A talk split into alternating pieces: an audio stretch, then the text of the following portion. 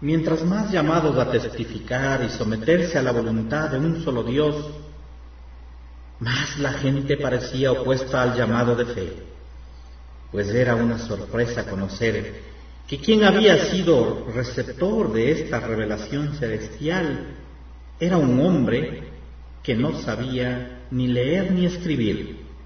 En ese tiempo, muy contados árabes en la región conocían las letras.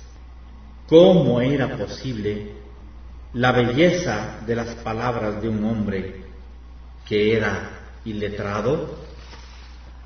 Los jefes de las tribus de Quraysh, la gente con más influencia en Makkah, decidieron realizar una reunión consultiva donde decidieron preguntarle al tío del profeta, Abu Talib, para que sea el mediador entre ellos y así tratar de parar esta nueva amenaza que se veía llegar en contra de la religión y costumbres politeístas de sus ancestros.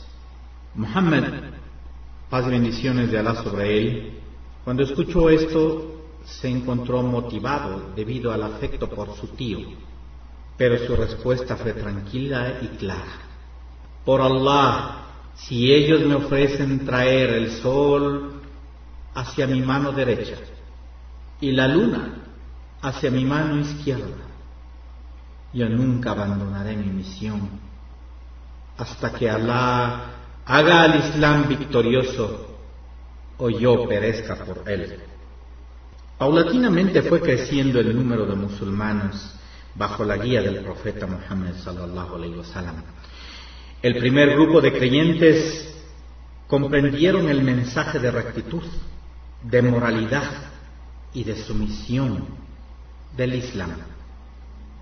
Su apego a la veracidad fue una de las características que iluminó la sociedad pagana árabe de ese tiempo los valores materiales y ambiciones terrenales fueron súbitamente cambiadas por la perseverancia de alcanzar la luz y la sabiduría que conducirá a la paz del más allá.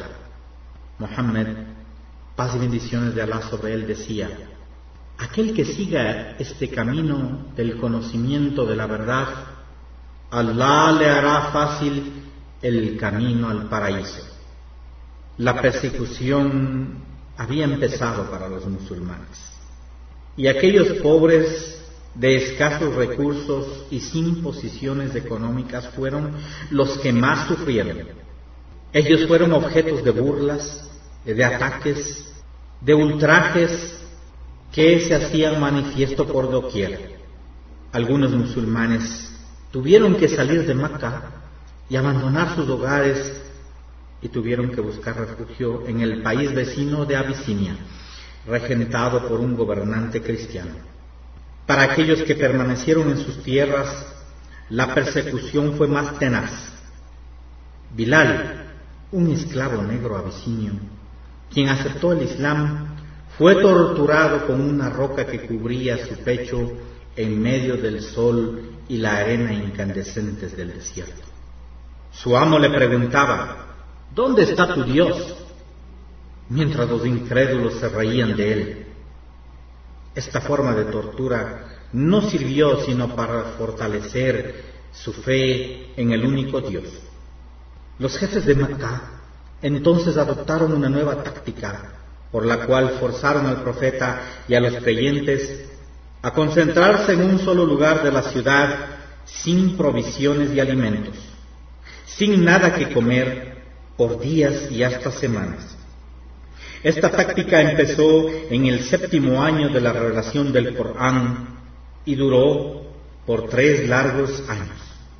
Muhammad, sallallahu alaihi wasallam, doblegó a sus enemigos a través de su buen carácter y comportamiento, lo que causó la mejor de las impresiones a sus opositores. Sus palabras eran siempre llenas de sabiduría las costumbres y tradiciones de la sociedad tribal de Arabia pronto se estremecieron por el extraordinario espíritu de sus sabias enseñanzas. Él decía, apoyen a su hermano, así él esté cometiendo una equivocación o se haya equivocado. Un hombre le replicó, oh mensajero de Allah, yo puedo ayudar a mi hermano si ha sido causa de daño, pero ¿cómo yo puedo ayudarle a él si está haciendo un mal?